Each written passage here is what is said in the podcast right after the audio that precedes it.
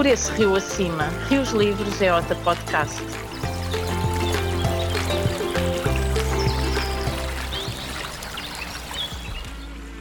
Olá, eu sou a Gi. Bem-vindos à segunda emissão do podcast do Rios Livres Jota, por esse rio acima. E pelo rio acima vamos seguindo viagem, desta vez com a Lígia Vaz Figueiredo, do outro lado do rio, a refletir sobre as vivências que os rios nos oferecem. Até chegamos ao Mondego, o rio do Dr. Alexandre Aragão, da Universidade de Coimbra, que fluindo por entre as leis e o ambiente, nos oferece a sua visão sobre o direito fluvial em Portugal. Vamos terminar por desaguar junto à Foz do Tejo, com a atriz Carla Chambel, ficando a conhecer uma parte do seu percurso e as suas iniciativas enquanto cidadã ecoconsciente.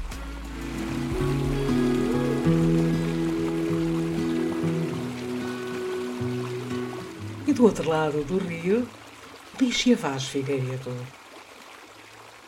os rios são sistemas que muitas vezes são entendidos, mesmo até em termos de diretrizes europeias e até nacionais, são entendidos como uh, uh, figuras uh, muito físicas e, e, a componente hidrológica e a componente, componente económica são extremamente valorizadas. Contudo, existem outras componentes muito importantes que fazem parte de um sistema global que têm que ser, de facto, integradas para que a gestão seja global, holística, sustentável. E, e, essas componentes, e é componente social e cultural, porque os, os, os, uh, os rios prestam-nos serviços ou fornecem-nos serviços uh, de ecossistemas uh, relevantes, nomeadamente ao nível social e cultural, que são serviços que são muito menos pensados ou são muito menos enfatizados porque eles são complexos. Estamos a falar de identidade, estamos a falar de, de, de, de sentimento de pertença, estamos a falar das emoções, mas são serviços e são benefícios que o Rio presta que são muito importantes para em termos de comunidade. Tá, no fundo estás a dizer que os rios uh, marcam a identidade cultural de uma região que sem dúvida, claro, claro que sim, os rios marcam a, a identidade cultural porque eles são parte integrante do território fazem parte sempre das transformações do território e fazem com que uh, o território tenha uma determinada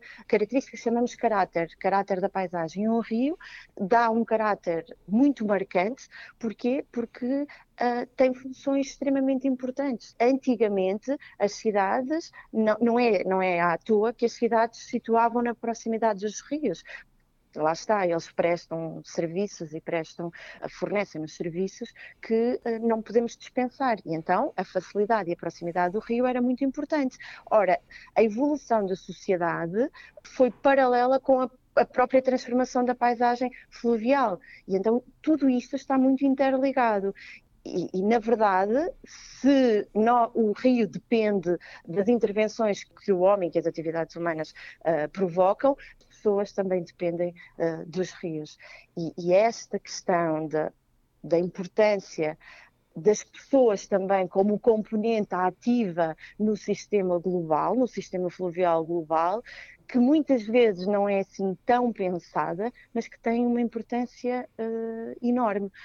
Os uma pessoa rios... localmente que tem uma ligação com o rio, da sua terra, da sua região, o que é que pode fazer por ele? Como é que pode eh, ativar? As pessoas, as pessoas podem participar, podem participar ativamente na, na, construção e no desenvolvimento da sua paisagem fluvial, do seu rio, através de, de ações muito simples. Passa logo pelos comportamentos individuais.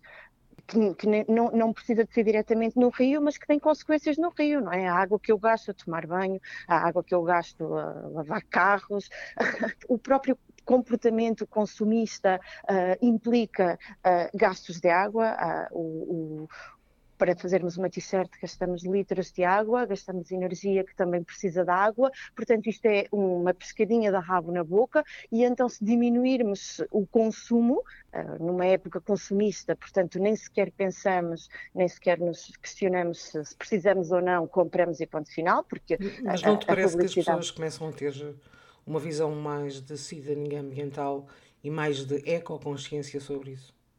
Sem dúvida, sem dúvida. Eu acho que eh, cada vez mais as pessoas estão mais interessadas em participar. Aliás, as alterações climáticas são um fenómeno que nos obriga a parar e refletir, quanto mais não seja porque, porque, elas, porque elas estão a acontecer, porque vemos uh, todos os anos coisas estranhas a acontecer que não estávamos habituados e isso faz com que tenhamos que parar para pensar de facto e, e, e refletir nos nossos comportamentos e na necessidade que temos de fazer alguma coisa. E alguma coisa é o que eu digo, pode ser uma, uma ação muito concreta, muito um envolvimento, digamos, por exemplo, básica, rotineira. Mas pode ser também isso, pode ser um envolvimento no movimento de cidadania uh, em que se participa na, nas ações e nas, uh, nas, sugestões que eles lançam, nomeadamente, por exemplo, no projeto Rios Livres temos uma série de ações, precisamos do envolvimento do público, como a, a, a iniciativa legislativa de cidadãos uh, Rios Livres, para, para promover uma possível discussão quando chegarmos às 20 mil assinaturas e basta uma assinatura de cada um de nós. É, é, é, seria relativamente uh, uma ação simples de cada um de nós individualmente, colocar, se, se, obviamente se concordamos, que, o que a lei define, mas na realidade nem sequer estamos a assinar a aprovação daquela lei, estamos a assinar a possibilidade de podermos discuti-la na Assembleia da República. E, e esta discussão só pode acrescentar valor, porque vamos levar uma matéria de extrema importância, que é a preservação dos nossos rios e dos nossos rios que neste momento ainda são livres para os manter livres e também para pensarmos em soluções de como poder tornar rios que neste momento têm intervenções profundas e, e dramáticas e que com alterações do, do sistema ecológico de uma forma muito dramática, como é que podemos encontrar soluções para haver uma reabilitação, uma recuperação de, desse sistema e dos serviços que ele fornece à sociedade. Portanto, estamos a falar de uma simples assinatura que pode implicar uma discussão com técnicos, com decisores, que uh, pode fazer uma grande diferença uh, na, na, na... na vida dos portugueses, acima de tudo. Exatamente. Muito obrigado, Lígia. Até à próxima. Olá, Alexandra Aragão, muito prazer em tê-la connosco. E a primeira questão que eu lhe faço tem uma carreira longa, eh, fascinante, trabalha em áreas de investigação que são impactantes: economia circular, serviços culturais dos ecossistemas, avaliação de impacto ambiental, direitos humanos e ambiente, princípios do direito ambiental e justiça territorial. Se não fosse de direito, era ambientalista ou, por ser ambientalista, é que se tornou uma mulher de direito? Muito obrigada pela questão. Um, a questão responde-se de uma forma simples. Uh, eu sou, antes de mais, jurista, Uh, gosto muito do direito, gosto muito das questões uh, que se prendem com a proteção de populações vulneráveis, de ecossistemas vulneráveis, acho que essa é a função do direito. E foi uh, após os meus primeiros estudos jurídicos que eu comecei a ter esta tendência para estudar aspectos mais ligados à interrelação entre as pessoas e o seu ambiente. Portanto, primeiro vem a dimensão jurídica, depois vem a dimensão mais ambiental ou ecológica se quiser, eh, portanto, eh, a ordem natural das coisas eh, foi assim. Neste momento sinto-me as duas dimensões, uma jurista ambientalista, mas o crescimento natural foi primeiro jurista e depois ambientalista. Mas tem uma frase única no seu site, e, e recomendo, alexandraaragão.online, a única fonte que nunca se esgota é a inspiração que vem da natureza acho isto ternurento. E eu levanto-lhe a questão: isto já vem consigo desde os seus tempos de infância? O, que é que o ambiente a moldou para? Sim, de infância não, de, mais de juventude. O que é certo é que quando eu uh, concluí a minha licenciatura, começou a falar-se mais fortemente de questões ambientais. Estávamos nos anos 90 e eu acompanhei muito de perto e com grande entusiasmo a Eco 92, portanto, a cimeira que ocorreu no Rio de Janeiro, uh, de onde saíram um conjunto de princípios e de instrumentos jurídicos que ainda hoje existem e vinculam, como seja a Convenção Quadro das Nações Unidas para o Clima, a Convenção Quadro das Nações Unidas para a Biodiversidade, etc. E, portanto, isso marcou-me muito fortemente o meu percurso e quando eu tive que fazer uma opção sobre qual seria o meu tema de investigação mais aprofundado para efeitos de mestrado, eu pensei, tem que ser o ambiente, este é o momento e é a hora certa para estudar ambiente. Uh, de resto, essa frase surge porque uh, quando eu comecei a estudar e, e, até a ensinar direito ambiental, que foi ainda na, nos anos 90, Hum, eu me apercebi de que havia exemplos nessa altura de bens uh, ambientais que eram infinitos, dizíamos nós. Uh, nós conseguíamos facilmente dar exemplos de bens infinitos e dizíamos sempre, então é como o ar que nós respiramos, Sim. podemos respirar indefinidamente, é como a areia da praia que é infinita. Bom, infelizmente, cada vez mais nos apercebemos que já não há nada que seja infinito neste planeta. Exatamente. Nem o ar que respiramos e que é cada vez mais contaminado e é a principal causa de morte ambiental em todo o mundo. A quarta causa Uh, se compararmos com todas as causas de morte, segundo uh, o, o, relatório da Lancet, daquela fundação criada pela, pelo Bill e Melinda Gates uh, sobre a quantificação sim, sim. De, de, dados de saúde, a quarta causa principal de morte é a poluição atmosférica. Portanto, o ar não é um recurso infinitamente livre, é um recurso escasso. O ar puro escasseia cada vez mais. Nós temos zonas de ar puro no nosso país, mas temos também muitas zonas fortemente contaminadas que já deram origem até a condenações do Estado português por incumprimento do direito europeu relativo à poluição atmosférica. Quanto à areia da praia, eh, pior ainda, porque temos visto com a, a, a perda que nós estamos a ter gradualmente de orla costeira, eh, cada inverno que passa, as marés vivas eh, retiram alguns centímetros ou até metros, depende das zonas da nossa costa, as praias tendem a ficar mais reduzidas e depois temos que ter aquele processo de realimentação das areias das praias, investimentos eh, elevadíssimos da parte dos municípios que têm fins turísticos, na maior parte dos casos, porque precisamos de areais grandes para acolher os turistas que nos procuram, mas que têm impactos ambientais muito grandes, porque essa areia tem que ser retirada de algum, de algum sítio, retirada por dragagem e uh, os processos de dragagem são muito uh, perturbadores dos ecossistemas, tanto de onde a areia é retirada como aqueles uh, costeiros onde a areia depois é reposta. Mas eh, okay. isto, no fundo, tem a ver com o direito da sustentabilidade ecológica, é em função das pessoas uh, e na proteção da natureza, como é evidente. A questão que eu tenho para si, já de imediato: um rio pode adquirir personalidade jurídica? Pois, essa questão tem uma enorme atualidade hoje em dia nós, eh, eh, na Europa, tendemos a olhar com alguma desconfiança para esse passo eh, da evolução do direito ambiental que consiste em reconhecer personalidade jurídica a entes da natureza, que podem ser rios, que podem ser montanhas, que podem ser lagoas, etc, etc. Porquê? Porquê é que olhamos com desconfiança? Porque nós, enfim, somos criados uh, numa cultura de separação entre o homem e a natureza, uma, cultu uma cultura cartesiana, não é? O Descartes sim, sim, que claro. estabeleceu e marcou esta visão uh, de, de, de, um homem separado da natureza. Ao contrário desta cultura ocidental em que nós estamos imersos, outras uh, culturas não ocidentais,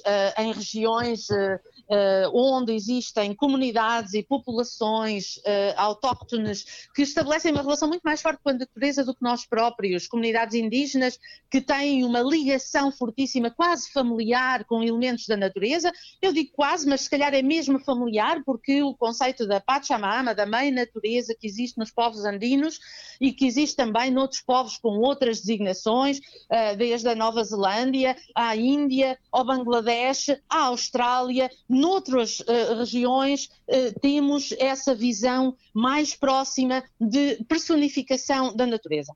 Ora, atualmente existe um interesse muito grande nesta uh, possibilidade de reconhecer direitos e, portanto, personalidade jurídica a elementos da natureza como forma de proteção mais eficaz para evitar que uh, interesses, desde logo económicos e interesses desenvolvimentistas, prevaleçam sempre e sistematicamente sobre interesses de conservação, interesses mais ligados à preservação natural porque uh, um projeto, imaginemos uma barragem, por exemplo, é de interesse nacional, vai fomentar o desenvolvimento, vai trazer investimento, vai criar postos de trabalho e, portanto, é, é sempre superior ao interesse de proteger uh, o, o, ciclo da água, de proteger o ecossistema fluvial e as funções que ele desempenha. Uh, vamos ver e começar a, a ter de forma mais nítida a percepção de como nós estamos a impactar uh, os ecossistemas e como não podemos continuar a fazer prevalecer sistematicamente os interesses uh, económicos e desenvolvimento sobre os interesses ambientais, porque senão vamos nos prejudicar a nós próprios, isto é uh, um tiro no pé, quase esta visão que nós temos. Então, em países onde não existe facilidade de cidadãos, de indivíduos, uh, recorrerem a tribunal em nome uh, dos uh, valores ambientais, em nome do que nós em Portugal chamamos os interesses difusos, o interesse difuso ao ambiente, que é o interesse de todos nós e da comunidade, nesses países onde não existe isso que nós cá chamamos direito de ação popular e que está consagrado na nossa Constituição Portuguesa, eles têm a necessidade de pensar em novas construções que permitam, que facilitem esse reconhecimento dos interesses ambientais nos tribunais e, portanto, falam da personalidade jurídica e da personalidade judiciária como uma possibilidade. Uma possibilidade, uma possibilidade sim. Ora, essa possibilidade em Portugal penso que não é necessária do ponto de vista jurídico, porque nós temos fundamento para recorrer a tribunal através da Axio Popular e da ação popular, em que cada pessoa pode representar o interesse de toda a comunidade e interesses até que não sejam interesses humanos. Portanto, não precisamos tanto disso. No entanto, noutros países e uh, regiões tem-se falado falado muito disso, a ponto de o Parlamento Europeu ter mandado fazer dois estudos, diferentes grupos de eurodeputados do Parlamento Europeu mandaram fazer dois estudos sobre a possibilidade de a União Europeia vir a legislar nessa matéria, sobre a possibilidade dos Estados reconhecerem a personalidade jurídica. E já interligado, de que forma as áreas protegidas em Portugal protegem de facto Há essa integração? Ora bem, as áreas. Parece-me haver. É conflituante. A área protegida versus depois a bacia hidrográfica. Como é que vê esta questão? Sim. Um, ora bem, nós em Portugal, uh, além da nossa rede nacional de áreas protegidas, temos uh, uma série de sítios que são classificados ao abrigo de critérios europeus uh, no âmbito da rede Natura 2000. Uh, e uh, aquilo a que a Rede Natura 2000 obriga é ao estabelecimento de interconexões entre os sítios. Portanto, não basta proteger ilhas de biodiversidade isoladas entre si, é necessário interconectá-las. E aquilo que se fez em Portugal foi utilizar os rios como corredores ecológicos. Portanto, no nossa na nossa rede Natura 2000 em território português, aquilo que nós temos são sítios da rede Natura, que podem ser zonas de proteção especiais da, especial das aves, ou podem ser zonas especiais de conservação para outras espécies além das aves, todas as espécies que possam imaginar, desde uh, roedores, anfíbios, uh, uh, grandes mamíferos, pequenos insetos, etc. Tudo isso faz parte das listas da Rede Natura 2000. e o que nós fizemos então foi, se temos que criar corredores ecológicos, vamos definir que as margens dos rios são corredores ecológicos, que interligam diferentes espaços. O que é verdade. Não deixa de ser verdade, porque as, a, a vegetação ripícola que ocorre ao longo das margens dos rios é um, um, local ótimo de migração das espécies, que lhes permite efetivamente deslocar-se ao longo do território entre vários sítios protegidos. Mas não são os únicos, portanto, temos em Portugal uma grande carência de definição clara de outros corredores ecológicos além destes.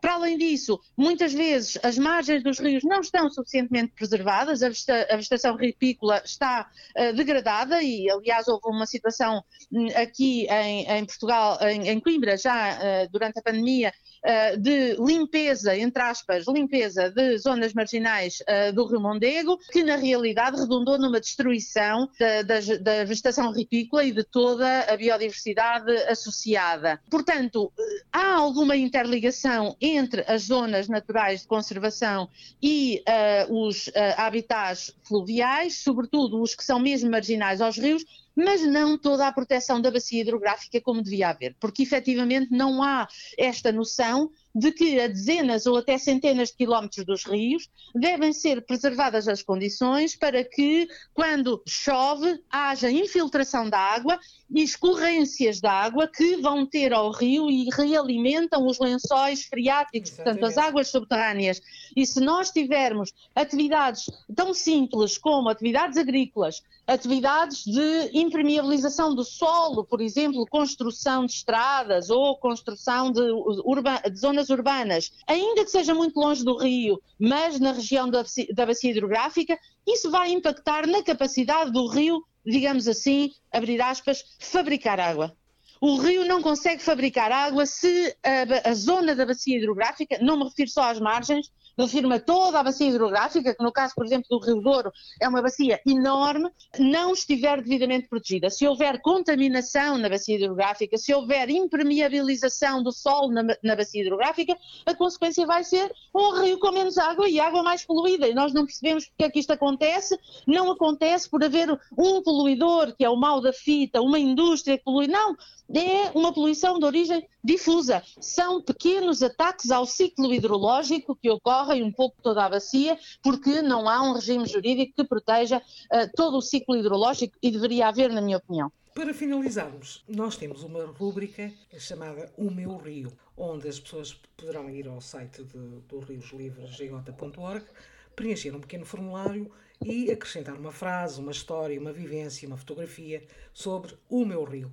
Alexandra, qual é o seu rio? uh, o meu rio, não há dúvidas que é o Rio Mondego porque eu nasci uh, junto à nascente do Rio Mondego, na Guarda. Frequentemente, uh, quando era pequena, fazia uh, visitas durante o fim de semana e piqueniques junto ao Rio Coa, que é um afluente do Mondego. e depois, quando vim estudar para Coimbra, acompanhei o curso do Mondego evolui mais em direção à Foz. E Coimbra, que tem uma ligação muito grande com a Foz do Rio Mondego, na Figueira é da Foz, por atividades de todos os tipos, académicos, etc. Portanto, digamos que a, a minha vida se seguiu o percurso do, do Rio Mondego, da nascente como o Rio. Quase. Mas mais ligado ao Mondeguinho. Uh, Mondeguinho antes, agora, agora não, agora mais, mais aqui a zona de, de junto à Foz do Mondego, a, a esta zona do, dos campos do Mondego. Uh, o Baixo Mondego é atualmente a zona onde eu me desloco mais. Alexandre, foi muito bom tê-la connosco. Muito obrigado. Bem-aja. De nada, obrigada eu pelo convite, foi um prazer. Aos 19 anos estreou-se como atriz no Teatro da Trindade pela mão de João Perry. Anteriormente tinha frequentado um curso de teatro no Centro Cultural de Benfica, dirigido pelo saudoso António Feio. Ingressa na Escola Superior de Teatro de Cinema, tudo no mesmo ano, 1995. Já passou, aliás, pelas principais companhias de teatro nacionais, como a Comuna, Teatro de Pesquisa, o Teatro Nacional Dona Maria II, entre muitas outras. No cinema foi chamada por realizadores tão distintos quanto o Alberto Seixas Santos, o Paulo Rocha, Catarina Ruivo, Margarida Gil, Luís Felipe Rocha, Bruno de Almeida, Vicente Alves do O, Joaquim Leitão, e isto só para mencionar alguns de uma vasta lista. Em 2006 fica conhecida do grande público, especialmente pelo seu papel na novela Vingança da SIC, e desde aí não tem parado, em várias frentes, inclusive dando a voz na publicidade e na dobragem de animação. Em carteira não tem nenhum Oscar, mas nomeações e prémios de relevo não lhe faltam. Comigo hoje tenho a Carla Chambel. Bem-vindo ao podcast Por Isso Rio Acima do, dos Livros Livres GJ. Como estás, Carla? Estou bem. Olá, boa tarde a todos. Olha, isto precisava bem. de muito tempo para dizer tudo, tudo o que já fizeste, mas uh, vamos lá. Começo por dizer-te que tenho um enorme orgulho da mulher em que te tornaste, até porque conheço de outros tempos, que eras, como se costuma dizer, um projeto de pessoa pensando eu que virias a ser, e tudo indicava que sim, uma cientista dedicada à biologia. Da menina do secundário, que queria ser investigadora, até aos dias de hoje, o que é que eu tenho pela frente? Olha, uh, olha, Gi, tenho. É engraçado fazer essa retrospectiva, porque, porque de facto havia sonhos, uh, sonhos desejados desde há muito tempo, a biologia, a natureza. Eu costumo dizer que cresci no campo ao fim de semana, porque os meus pais tinham uma, um pequeno terreno ali perto de Sintra, onde eu estive perto da natureza de uma forma muito livre, não é? Eu poder brincar na rua, conhecer os campos, as, as flores silvestres, uh, uh, chupar azedas, sei lá, todas essas, e depois cuidar dos animais, etc., de facto um, desencadearam em mim uma grande vontade, uh, não só de conhecer os animais, mas também esta necessidade de os proteger, uh, animais e natureza em geral, não é? Portanto, os ecossistemas e essa necessidade de cuidarmos do, do sítio onde vivemos, uh, respeitá-lo, e portanto foi sempre algo que foi sendo construído em mim e que estava como estava marcado para, para, para ser o meu objetivo de vida, digamos assim, quando nós pensamos o que é que temos que decidir fazer uh, na escola. Um, e fui encontrando pessoas eh, que, que me confirmavam esse caminho e, e, pronto, vou agora, vou agora lançar também um galhardete, já que tu me lançaste algo. vê lá, vê lá. Uh, pronto, que foste, foste a minha professora de ecologia que, que, me, que me abriu também um bocadinho o mundo na, na perspectiva da, da sustentabilidade, da, dos recursos, da reciclagem. Na altura era quando se começou a falar muito era, sim, da reciclagem. Muito da reciclagem. Uh, eu lembro-me de chatear o meu pai com os painéis solares, que tínhamos que instalar painéis solares.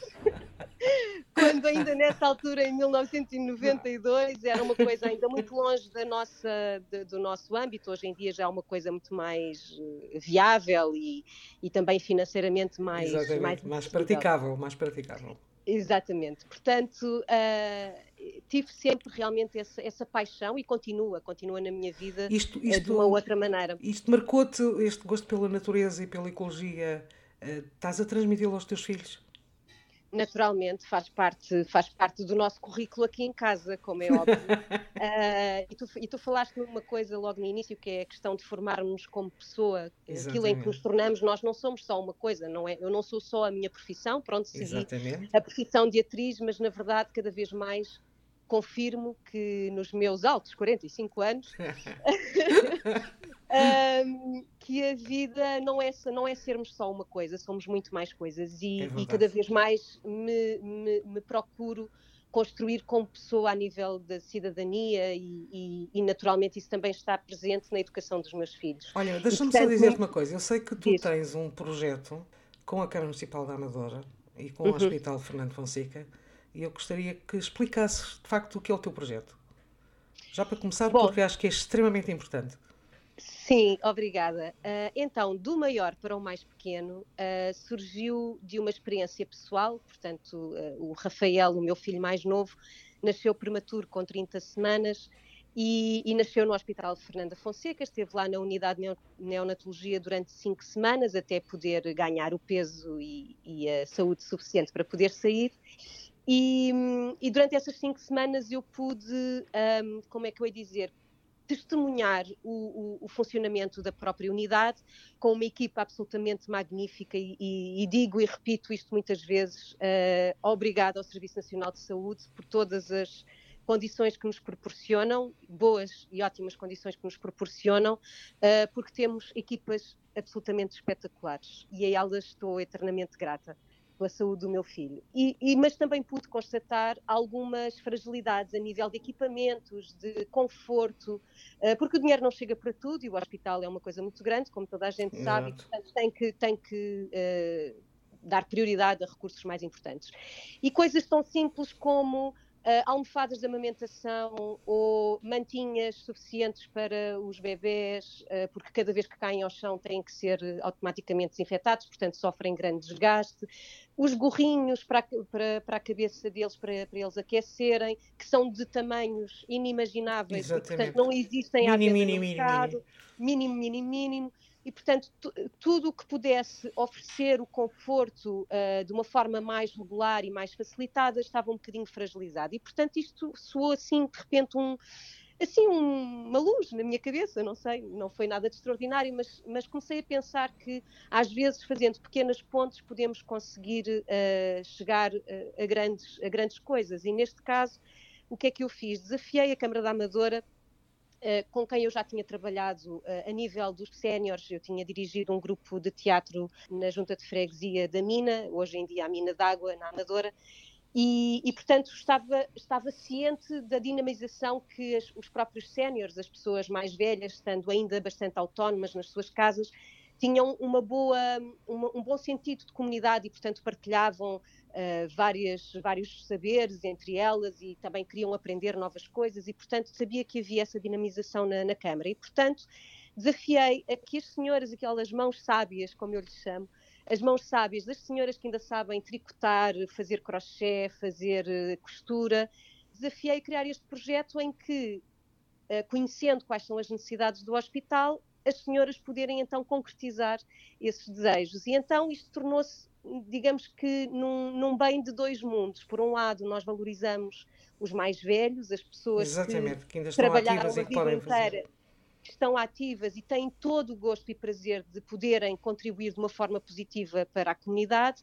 E, por outro lado, eh, estas famílias que estão a, a atravessar uma fase mais, mais difícil, mais recolhida nas suas vidas, porque estão totalmente dedicadas àqueles bebés e que de alguma forma estão, estão sensíveis a poderem receber algum conforto de uma comunidade que elas não conhecem, mas que as abrace desta forma carinhosa. Mas tu não tens só este projeto, porque ao que sei, em 2015 também criaste um banco de trocas de vestuário escolar.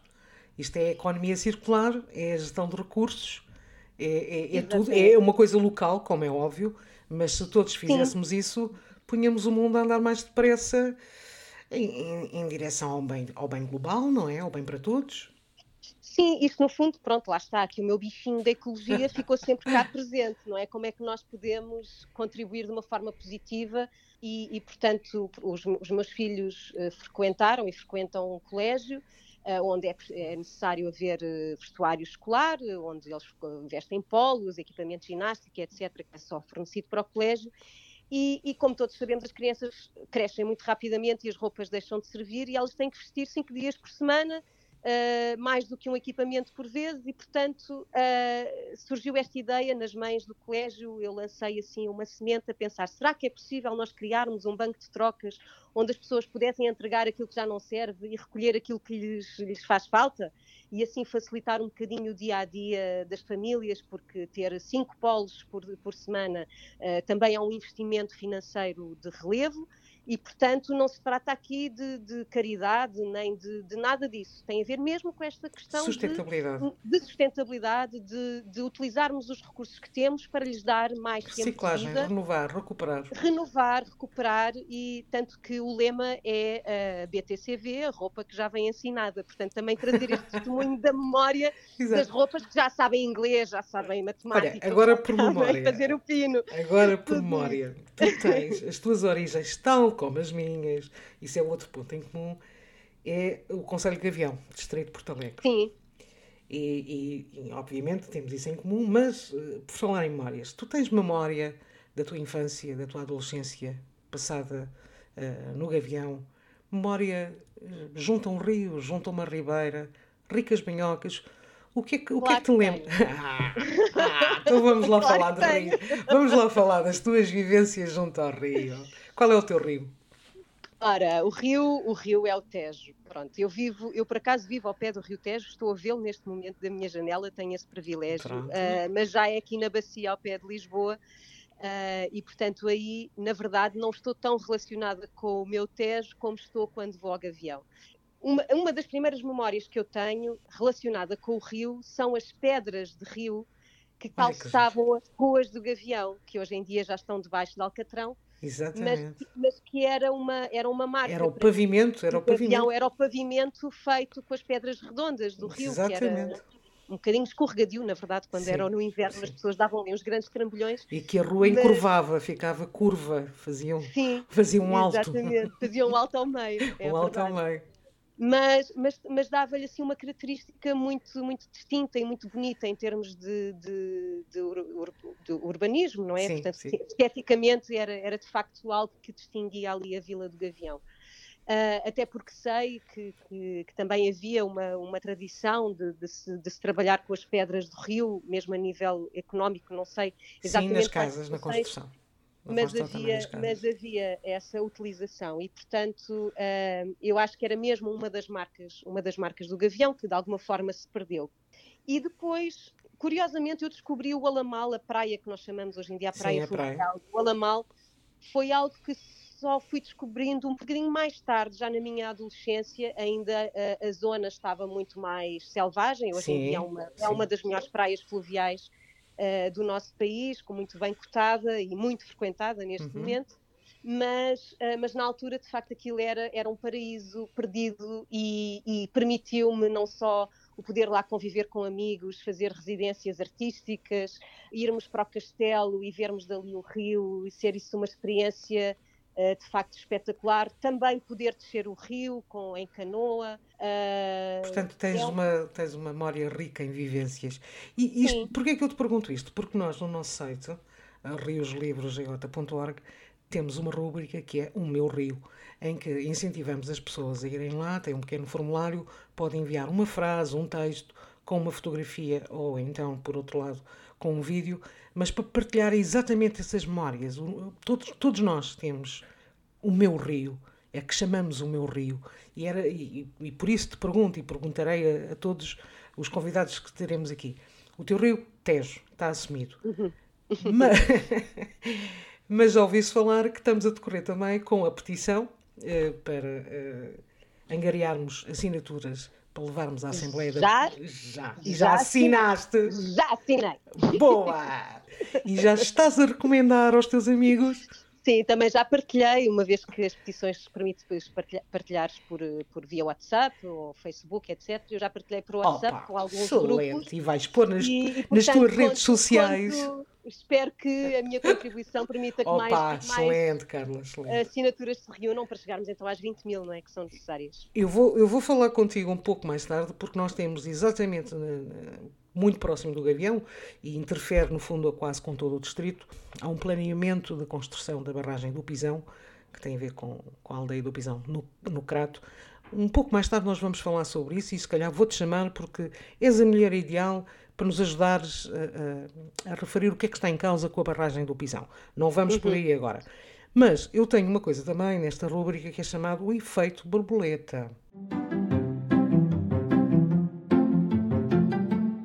O efeito borboleta. Passa ao outro e não ao mesmo. O que é isto? Entrevisto a ti, esta converseta, mas quero que me digas a alguém que tu achas que era boa para vir aqui para conversar comigo sobre ambiente, sobre todas estas questões, sobre o rio, sobre a sustentabilidade, sobre aquilo que nós podemos fazer em casa e a forma como podemos ativar esta ecoconsciência em nós e nos outros, nós precisamos disso, mobilizar a sociedade civil, mobilizar os portugueses ativá-los, ambientá-los, que é muito importante. E isso as figuras públicas, desculpa esta referência, de facto têm uma responsabilidade muito grande, na minha opinião. E é exatamente por aí que eu gostaria muito de combinar estas duas vertentes, o ambiente com as figuras públicas. É necessário que as figuras públicas falem mais do ambiente, que sensibilizem mais e eles próprios estejam sensibilizados. Neste parâmetro, quem é que tu aconselhas a vir aqui segundo o efeito borboleta?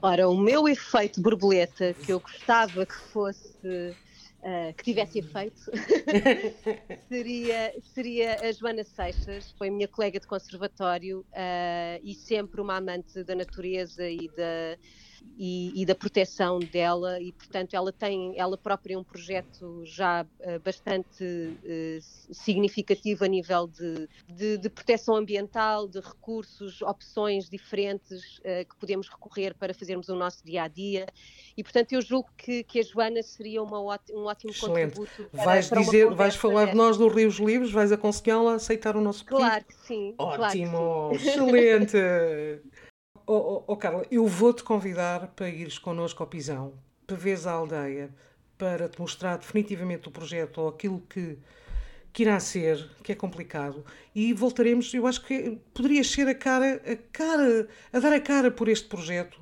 Olha, eu fiquei muito sensibilizada com, com esta digamos, com esta. Converseta, diz-lhe converseta. sim, uma conversa, esta converseta, mas uma converseta muito séria e, e, e que Muitas vezes, quando são apresentadas estas ideias eh, que parecem que vão trazer muitas coisas boas para as nossas aldeias, vilas e desenvolvimento económico, etc., muitas vezes é uma falácia. E aqui, neste caso, uh, compromete, compromete uh, o ecossistema, compromete o futuro da própria sustentabilidade da zona. E, e, portanto, nessa, nesta, nestas situações vale mesmo, vale mesmo a pena dar a cara para, para sensibilizar Obrigado. as pessoas, para perceberem de que não é assim tão, tão fácil e tão imediato, eh, ou seja, às vezes soluções mais imediatas que podem aparentemente no imediato trazer uh, grandes resultados, depois a longo prazo uh, podem Tudo trazer por... grandes custos também. Tudo porque e... há interesses por trás e que são Exato, obviamente obscuros. Exatamente isso. Exatamente. Que existem esses interesses, nós sabemos que a economia é o que fala mais alto e pronto, e fruto disso vemos o que é que está a acontecer no mundo. E, Estes portanto... interesses pelo regadio e nomeadamente pela, pela agricultura intensiva, que nós não sabemos uhum. o que vem, muitas das vezes exploradas por empresas que nem sequer são portuguesas, põem em causa muita coisa. Carla, muito obrigado pela tua participação. Obrigada. Adorei. Vamos continuar. Vamos continuar em contacto. Até uma próxima. Até breve. Até breve.